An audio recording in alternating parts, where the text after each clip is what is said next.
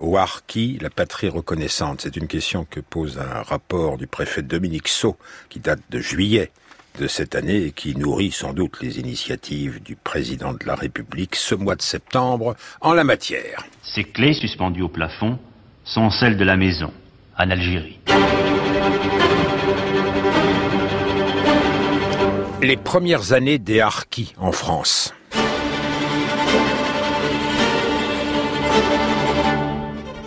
Le gouvernement devait également, comme il en a pris l'engagement, accueillir en métropole les Algériens musulmans qui ont fait confiance à la France et qui désirent rester à ses côtés. Je pense en particulier aux Harkis, ainsi qu'à leurs familles qui nous demanderaient notre protection. Nous sommes sûrs que dans les provinces où ils commenceront une vie nouvelle, nos anciens supplétifs seront soutenus par la chaleur de l'accueil du peuple français. Louis Jox, 1962, alors ministre d'État chargé des affaires algériennes. Il est très difficile d'estimer le nombre des autochtones pro-français, c'est une expression de l'époque, passés au service direct des autorités françaises pendant la guerre d'Algérie. Parmi eux, il y avait nombre d'auxiliaires de l'administration, les harkis, proprement dit, étaient eux des supplétifs de l'armée, mais derrière le mot, il y a un monde. On a pu en effet les confondre avec les Algériens, militaires de carrière ou engagés, selon les règles traditionnelles. L'indépendance va s'avérer fatale pour des dizaines de milliers d'entre eux. Là encore, la question se pose. Combien ont été victimes de vengeance, d'humiliation, de torture, 60, 80 000 morts en quelques semaines et dans des violences indicibles que l'armée française encore sur place ne recevra pas mission de juguler. Combien trouveront-ils refuge en France, terre permise, sinon promise Au moins autant? Pas nécessairement dans le cadre limité et contraint que Louis Jox avait défini dès avant l'autodétermination. Nombre d'officiers, par exemple, instruits par l'abandon honteux des Indochinois qui avaient combattu à nos côtés avant 1954, avaient organisé des circuits parallèles de transfert vers la métropole. L'hiver de 1962-1963, extrêmement froid, surprendra les harkis entassés dans des camps. Beaucoup d'enfants en bas âge n'y survivront pas, mais la fécondité maintenue de leur famille, à un niveau aussi haut qu'en Algérie, posera très vite une question mal préparée, celle de la seconde génération. La marche de l'histoire. Jean Lebrun sur France Inter. 1962, donc, les supplétifs et leurs familles, à qui les autorités françaises permettent de rejoindre Marseille, sont embarqués sous l'étiquette éphémère, français musulmans rapatriés. Éphémère. Les acronymes officiels résonnent souvent étrangement. Les harkis ne savent pas qu'ils seront longtemps Français à part. Sur les bateaux où ils se trouvent, on entend souvent la question est-ce qu'il y aura du soleil? Ils sont assis sur ce qu'ils ont pu emporter du village tapis, couvertures, couffins. Ils serrent dans leurs poches les clés de leur maison abandonnée. Débarqués discrètement, souvent à une heure tardive, sur un quai à l'écart, à Marseille, ils sont dirigés vers des camps du sud de la Loire. Ces camps que les ministères des armées et de l'intérieur ont toujours laissés en veilleuse, afin de pouvoir y installer rapidement les indésirables que chaque époque suscite. Républicains espagnols, juifs, tziganes, prisonniers allemands, FLN et maintenant donc Arki. Paris avait déclaré nul, à compter du 3 juillet 1962, les cartes nationales d'identité délivrées en Algérie. Les harkis parvenus en métropole doivent donc faire une déclaration de nationalité. Quelques-uns s'y refusent, de crainte de provoquer des représailles contre leur famille sur place. La plupart se rendent devant le juge d'instance pour cette procédure menée, vous allez voir, tambour battant, sans précaution aussi, alors qu'elle peut être humiliante. Est-ce que vous désirez garder la nationalité française? Oui, monsieur le juge. Oui, monsieur le juge. Oui, monsieur le juge. Oui, monsieur le juge. Guergat Boudjima. Rapprochez, rapprochez. Vous désirez garder la nationalité française? Oui, monsieur le juge. Très bien. Euh, signez la déclaration. Oui, monsieur le juge. Cette cérémonie a lieu tous les mercredis. Au camp militaire de Rivesaltes, près de Perpignan, nous avons vu les harkis rapatriés d'Algérie faire leur premier pas dans la vie métropolitaine. Voici le récépissé de la déclaration que vous venez de souscrire. Ne le Merci, regardez pas. monsieur le juge. Dès que votre femme est là.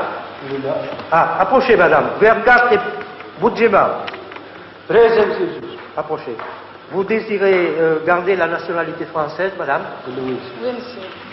Bon, tenez, je vais vous délivrer le récépissé de la déclaration que vous savez signer. Je ne connais pas. Hein Je ne connais pas. Non, je ne sais pas. Bon, ça ne ça, ça, ça ne fait rien. Voici le récépissé de la déclaration, madame. Voilà. Vous pouvez vous retirer, monsieur. Je vous remercie. Vous pouvez partir. Aoucha est, c'est fini. C'est fini, c'est fini. Les premiers camps sont ouverts sur le Larzac et à Bourg-Lastic, dans le Puy-de-Dôme, et à Rivesaltes, dans les Pyrénées-Atlantiques. Les Pyrénées-Orientales, que dis-je, à 12 kilomètres de Perpignan. Il y a aussi Saint-Maurice-l'Ardoise, dans le Gard, très vite, et Bias, dans le Lot-et-Garonne, et Lary, dans la Vienne. Le camp le plus important, donc, c'est Rivesaltes, que Jean-Claude Bournier a choisi pour tourner le reportage de cinq colonnes à la une dont nous vous faisons entendre des extraits. L'espace est grand, assez grand pour qu'on y plante jusqu'à 800 ou 10 000 tentes. Plus de 10 000, plus de 10 000 personnes y sont entassées quand commence le très difficile hiver de 1962. Dans la région parisienne, on installe des braseros aux arrêts de bus, on patine sur le lac d'Anguin, mais à Rivesaltes, les harkis sous la toile n'ont souvent que des vêtements d'été. Alors ça y est, vous êtes, euh, Je suis français. vous êtes français. Votre femme aussi. Moi et ma femme. Est-ce que ça veut dire que vous, vous ne vous sentez plus algérien? Non, non, non, non, pas du tout. Plus du tout. Non. Je sens bien que je suis français pour le moment. Et vous ne, vous pensez que vous ne regretterez jamais l'Algérie? Jamais, jamais, jamais. Jamais. C'est votre pays natal pourtant. Oui. Euh, euh, J'étais. J'en avais marre, j'en avais jusqu'ici, à l'Algérie. Là maintenant, je pense plus à l'Algérie. Fini. Ça te plaît de vivre en France? Oui. Tu aurais pas préféré rester en Algérie, non? Non, là c'est mieux. C'est mieux en France Oui. Dis-moi pourquoi. Parce que là c'est mieux. Parce que là-bas, les FLN. Il y a le FLN là-bas. Oui. Tu avais peur du FLN Oui. Tu te plais ici Oui. Tu préfères être ici ou être en Algérie En Algérie. Oui. Tu étais à quel endroit en Algérie Kerba. Pourquoi tu préférais l'Algérie Mon pays, l'Algérie. Bienvenue au Harkis, c'est la banderole qui s'affiche à l'entrée du camp de Rivesaltes et dont Jean-Claude Bringuier, dans cinq colonnes à la une, montre les images. Chacun des villages de tentes qui composent le camp est dirigé par un capitaine flanqué d'un Français et d'un Français musulman. Le commandement militaire est chargé d'assurer le tri des familles qui doivent ensuite être dirigées vers d'autres lieux. Au départ, ce sont aussi des militaires qui assurent la formation d'urgence avant que le ministère de l'Éducation nationale n'ouvre des classes et que le ministère des rapatriés n'offre ses services. Le camp, mis sur pied et dirigé par les militaires, a d'abord comme rôle de recevoir et d'héberger les familles de Harkis. L'argent qu'elles touchent de l'État, sous forme de primes de secours, est entièrement converti en nourriture, linge et vêtements. Tout cela marche à merveille. Mais il faut aussi les préparer à la vie qui les attend en France. Aux hommes, on fait suivre des cours de préformation professionnelle, bâtiments et métaux, et aussi des classes d'IVM, initiation à la vie métropolitaine. J'arriverai demain en gare de Perpignan à midi. Viens me chercher avec un taxi. Voyez, on va essayer d'écourter, écourter le texte. Parce que plus il y a de mots, plus le, télégramme est cher. Hein Alors, là-dedans, on va enlever les mots inutiles. Hein? G. G de j'arriverai. Pourquoi? Parce qu'il y aura le nom de l'expéditeur. Hein? Qui sait que c'est lui? Alors, on enlève le J. Aux femmes, on fait suivre des cours de travaux ménagers. Il faut apprendre à se servir d'un fer électrique, d'une machine à coudre. Il faut aussi apprendre à parler et à lire en français. Apprendre à lire pour une femme arabe, c'est un événement grave. C'est acquérir ce droit effrayant de penser, de réfléchir, de se mêler aux problèmes qui ne sont pas immédiatement ceux du foyer. Beaucoup, la plupart, ne s'y risquent pas. Ici, ce sont les femmes âgées qui viennent. Je ne dis pas le plus volontiers, mais avec le moins d'appréhension, de répugnance. Les jeunes n'osent pas. Dites-moi, est-ce que votre femme parle français? Non, elle comprend, mais il ne parle pas. Si vous le parlez, vous le causez, Il comprend ce que vous dites, mais pour répondre, il ne faut pas répondre. Vous comprenez ce que nous disons, madame قال لك لو كان نهضر معك تفهمي اش تنقول لك بالفرنساويه بابو Ça serait plus pratique si votre femme parle français, non Pour la vie de tous les jours, enfin. Moi, je voudrais bien, parce que là-bas, à l'Algérie, c'est l'homme qui fait le marché, qui fait ça. Et moi, je voudrais bien que ma femme qui est à ma place, c'est ma femme qui fait le marché, qui l'achète, qui fait tout ça. Moi, je voudrais bien ça, qu'il apprenne. Quand vous aurez une paye, un salaire, vous lui donnerez de l'argent pour le ménage Oui, je donne. Et je donne d'argent, mais il ne sait même pas compter. C'est Pas, ils ne connaissent pas ni billets de 1000, ni de billets de 500. Ils ont billets de 500 ou billets de 5000, et pour elles, c'est pareil. Ripsalt va durer jusqu'en décembre 1964. Deux hypothèses s'y sont frottées. L'une préconisait l'intégration la plus rapide possible. L'autre a été privilégiée. En effet, la qualification professionnelle souvent faible des harkis, d'une part, et d'autre part, la crainte de heurts avec les travailleurs immigrés algériens, paradoxalement de plus en plus nombreux après l'indépendance, ont fait que l'administration préféra souvent les installer dans des lieux séparés, souvent des hameaux de forestage, style chantier de jeunesse, ainsi dans l'Aude, à Pujol de Bosque. Ils s'installent peu à peu. On a refait pour eux une école, les adductions d'eau. Les murs et les toits de 37 maisons, puisqu'il y avait 37 familles à reloger. Le problème reste l'isolement. Le village habité le plus proche, Villeneuve, est à 7 km, par une route étroite et sans revêtement, à peine carrossable l'hiver. Pourtant, les commerçants de Villeneuve se sont toujours arrangés pour monter jusqu'ici, quel que soit le temps. Le capitaine Boyer et l'adjudant-chef Vergès sont les responsables militaires du pays. Ils vont s'effacer bientôt devant l'autorité civile, c'est-à-dire devant monsieur le maire de Villeneuve, qui a Pujol de Bosque dans sa commune. Dis-moi, c'est- une expérience un peu, un peu particulière pour un maire de, Ah oui, de France d'avoir administré des musulmans, non? Oui, oui, au début, euh, au début, c'était, un petit peu, ça m'a un peu gêné en somme, parce que ce sont des gens en somme, qui sont de notre, d'une autre forme, quoi, d'une autre civilisation que nous, peut-être. Notre bon, mentalité, D'une autre hein. mentalité. Alors, au début, mais en fait, je m'y suis très bien habitué, quoi. Ce sont des gens très sympathiques. Au fond, avant l'arrivée des, des musulmans à Pujol de Bosque, vous n'aviez plus d'ad- d'administré ici, si Il n'y avait qu'un seul berger qui était dans le, dans le village. C'était le dernier habitant du pays. C'était le dernier, oui, pratiquement. Et depuis, vous en avez combien de plus par conséquent Euh, 190 actuellement. Et on espère en recevoir euh, quelques-uns de plus qui portera le nombre, euh, l'effectif à 250. Parfois, ça vous a fait plaisir. Oui, oui, enfin oui. C'était un pays où j'avais beaucoup de souvenirs, hein, et j'avais un peu mal au cœur de voir toutes ces maisons tomber en ruine. Hein Ben, de les revoir quand même retapées comme ça, hein.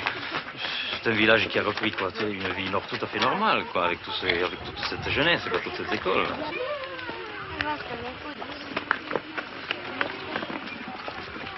À la seule femme kabyle parlant français, Madame Aguazil, nous avons demandé depuis quand elle était installée. 15 jours. Ça fait 15 jours. Ça fait 15 jours seulement que vous Oui, êtes là oui. Très bien. Vous étiez à Rivesaltes avant Oui, à Rezat. C'était bien là-bas, Rivesaltes Oui, il était bien. Même mieux qu'ici. Pourquoi? Parce que vous avez une maison à vous ici? Oui, parce que nous autres maintenant à la maison. Là-bas, c'est à l'armée. Ça, c'est à nous. C'est à eux, oui. Le réchaud à gaz, les chaises, la table, le coin où ils rangent ce qu'ils ont pu sauver dans leur départ. Ces clés suspendues au plafond sont celles de la maison, en Algérie. Vous avez combien de pièces Euh, J'ai trois pièces. Il y a deux chambres, une cuisine. C'est la pièce ici, Oui. et puis deux chambres. Oui, un chambre pour le gosse, un chambre pour moi, un cuisine. Vous êtes euh, combien dans la famille? Il y a, il y a Jacqueline, Euh, six. Deux sœurs et un frère. et puis votre mari? Oui. Aujourd'hui, en France, il y a 28 villages semblables à Pujol de Bosque, habités par ceux qu'on appelait naguère les Harkis. Il y en aura 70 d'ici la fin septembre. Ici, à Pujol, trois enfants sont nés depuis le début du printemps. L'un s'appelle Mazouni, les autres Jacques et Gisèle. Ce sont les premiers prénoms français. Ah, déjà la question des prénoms dont on nous rebat les oreilles aujourd'hui encore. Il est arrivé qu'il soit imposé les prénoms du calendrier catholique.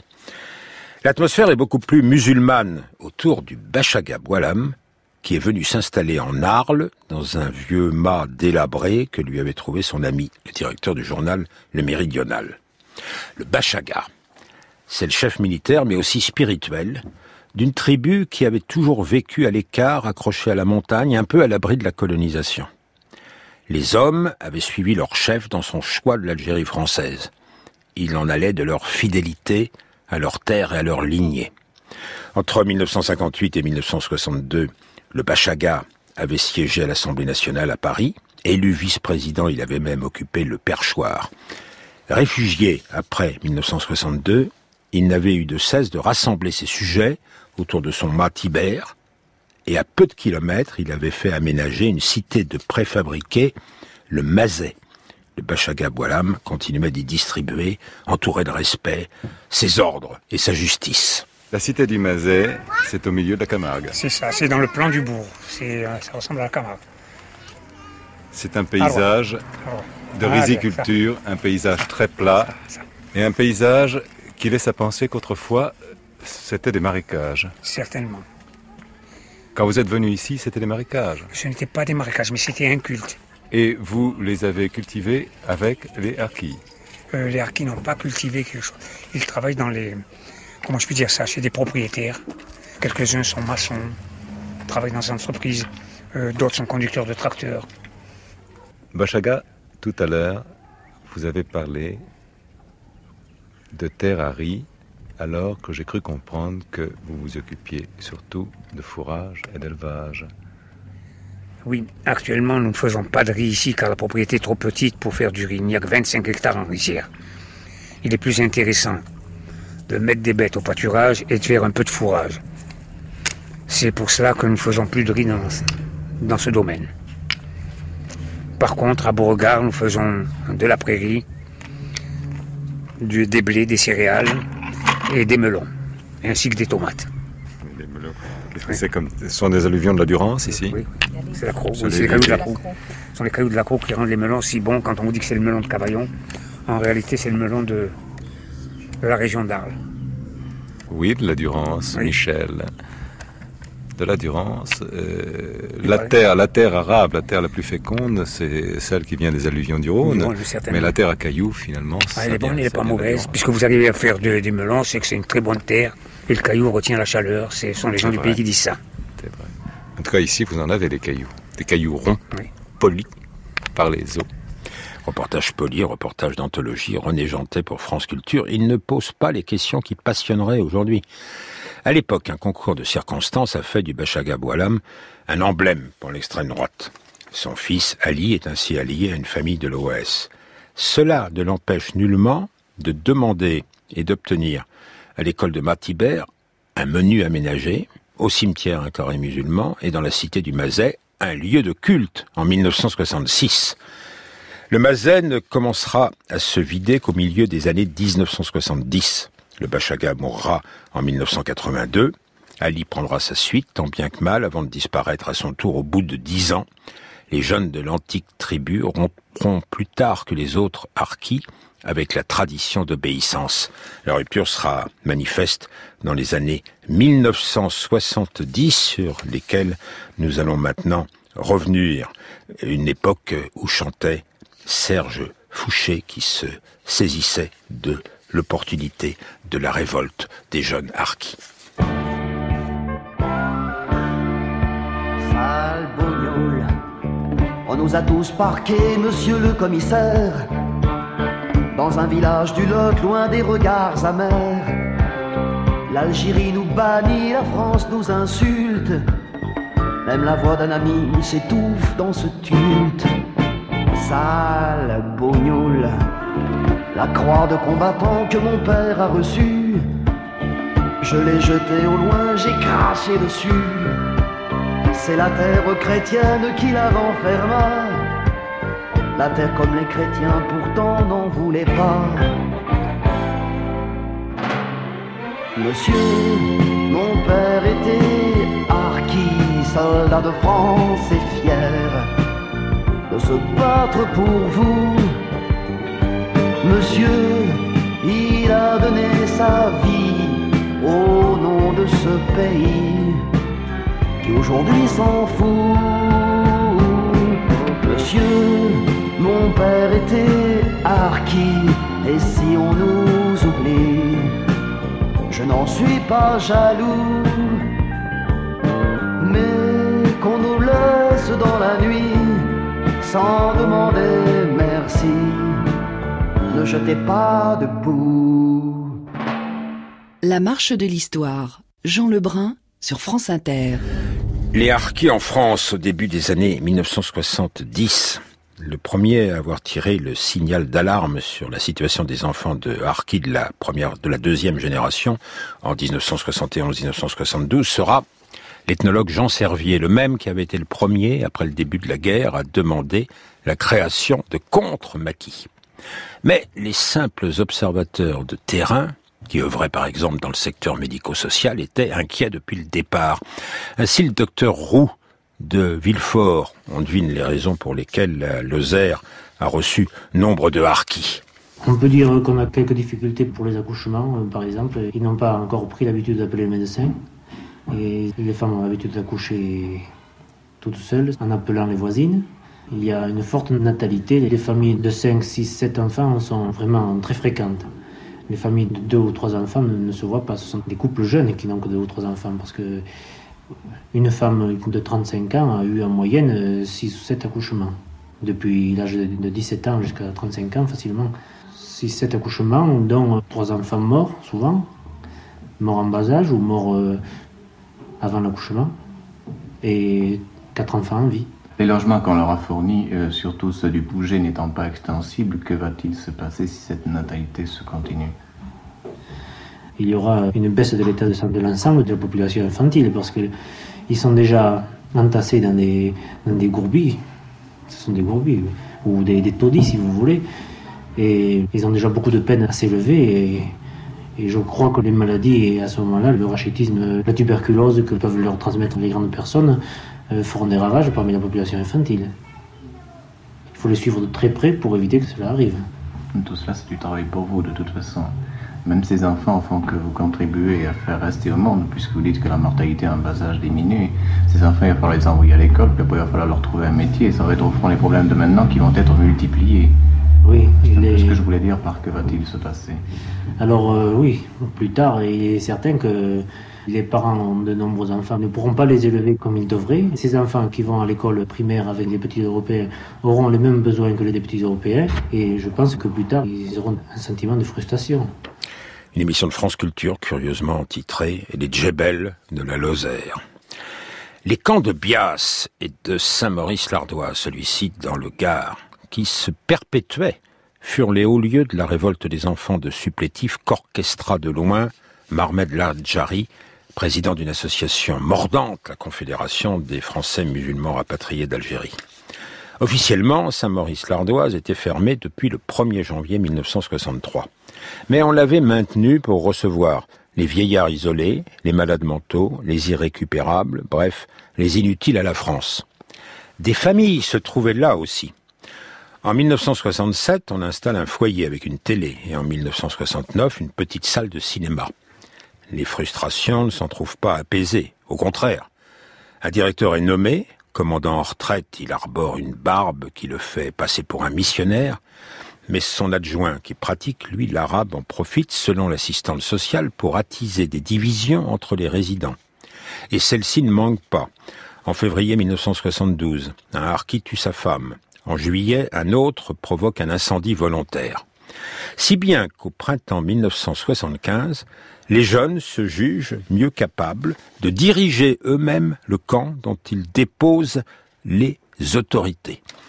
Dans un premier temps, ils prennent en otage le directeur dans la petite mairie voisine de Saint-Laurent-des-Arbres, qu'on surnomme souvent dans les environs Saint-Laurent des Arabes. Des photos demeurent de ces journées qui ont laissé le souvenir d'un exploit réussi. Quelques jeunes cagoulés qui servent de près le directeur en chemise à fleurs qui lit le canard enchaîné. Le second épisode est plus dramatique. Les Harkis ont alors beaucoup de difficultés à faire l'aller-retour avec l'Algérie. Une femme de Harki a emmené son fils, le petit Borzani, au bled. Les autorités d'Algérie lui refusent le retour. Il n'a pas d'autorisation parentale en bonne et due forme, prétendait-elle. Son père n'a qu'à venir le chercher. Ni une ni deux. Des jeunes de l'Ardoise, chauffés toujours même par Mamed Laradji, organisent l'enlèvement brutal d'ouvriers immigrés algériens qui travaillent dans une usine voisine et dont quelques-uns sont blessés, tandis que d'autres sont retenus en otage, comme l'avait été le directeur, mais dans une atmosphère moins bon enfant. Pour la libération du fils d'un harki retenu en Algérie depuis hier soir, 23 heures, quatre travailleurs immigrés algériens sont détenus dans un baraquement du camp de harki de Saint-Maurice-l'Ardoise dans le Gard par une dizaine de jeunes harkis masqués et armés de fusils de chasse à canon scié. Ils regardaient la télévision dans le foyer d'une usine voisine quand les harkis ont fait irruption et les ont emmenés. Deux immigrés ont tenté de s'enfuir pendant que quatre étaient embarqués dans le camp. On attend maintenant le retour du jeune Borzani Kradoui, objet du conflit, retenu en Algérie pour défaut d'autorisation paternelle. Il serait actuellement au consulat de France à Oran. Alors, euh, si les autorités algériennes sont restées encore 13 ans après la guerre au stade de, la vengeance, alors euh, je vous dis franchement que les Français musulmans, maintenant, ils en ont marre. 13 ans après, nous sommes décidés de nous défendre nous-mêmes, si le gouvernement français, bien sûr, ne veut pas nous défendre. Le gouvernement de Valéry Giscard d'Estaing va desserrer un peu le contrôle des harkis, aussi le ministre de l'Intérieur du président de la République d'alors, qui avait eu des sympathies, on le sait, pour l'Algérie française, Michel Poniatowski. Bonsoir. Les camps de harkis seront supprimés avant la fin de l'année 76 c'est le président de la République qui le souhaite, qui l'exige même au cours du Conseil des ministres. Valéry Giscard d'Estaing s'est élevé en termes assez vifs, je cite le porte-parole du gouvernement André Rossi, s'est élevé contre les lenteurs de l'administration sur ce point. Enfin, un effort particulier sera fait pour les jeunes, c'est ce que précise Michel Poniatowski au micro de Michel Forgit. Ceci est très important. Vous savez qu'il y a en France environ 220 euh, 000 de nos compatriotes français d'origine musulmane et sur ce chiffre, un tiers sont des jeunes d'âge scolaire. Et il faut, euh, pour un grand nombre d'entre eux, euh, leur donner une bonne formation professionnelle. Et nous allons faire un gros effort pour, euh, de cette manière, les intégrer dans la collectivité c'est le début d'une lente euh, reconnaissance. Différentes lois vont témoigner de cette reconnaissance, 1994-2005, et puis aussi des messages présidentiels, Jacques Chirac en 2002, François Hollande en 2016, qui reconnaît la responsabilité de la France dans l'abandon des harkis et dans les massacres de ceux qui sont restés en Algérie, comme dans les conditions inhumaines qui ont été faites aux familles transféré en 1962. La suite, on l'attend. Nos parents ont fini par s'installer dans le Midi, mais avant cela, nous, nous sommes restés quelque temps dans un camp euh, militaire sous détente. Ça, c'était sans intérêt, plutôt, plutôt douloureux. Ensuite, on nous a déplacés, mis dans un autre camp qui était plus agréable parce que nous retrouvions une nature plus vaste et nous y sommes restés quelque temps. Donc, on a appris à connaître aussi les gens. Et c'était dans le Morvan et à aimer ce pays. Et à aimer ce pays. Et on, nous plaisantions l'autre jour, on disait, ce n'est pas pour rien que nous soutenons Mitterrand, nous sommes au fond Morvandel. la, France, la France profonde, nous connaissons, je crois, plus que beaucoup de Français, en fait. Harki, la patrie reconnaissante, point d'interrogation. Franck Olivard a préparé cette émission, la réalisation Stéphane Ronxin, à la technique Tristan Gratalon.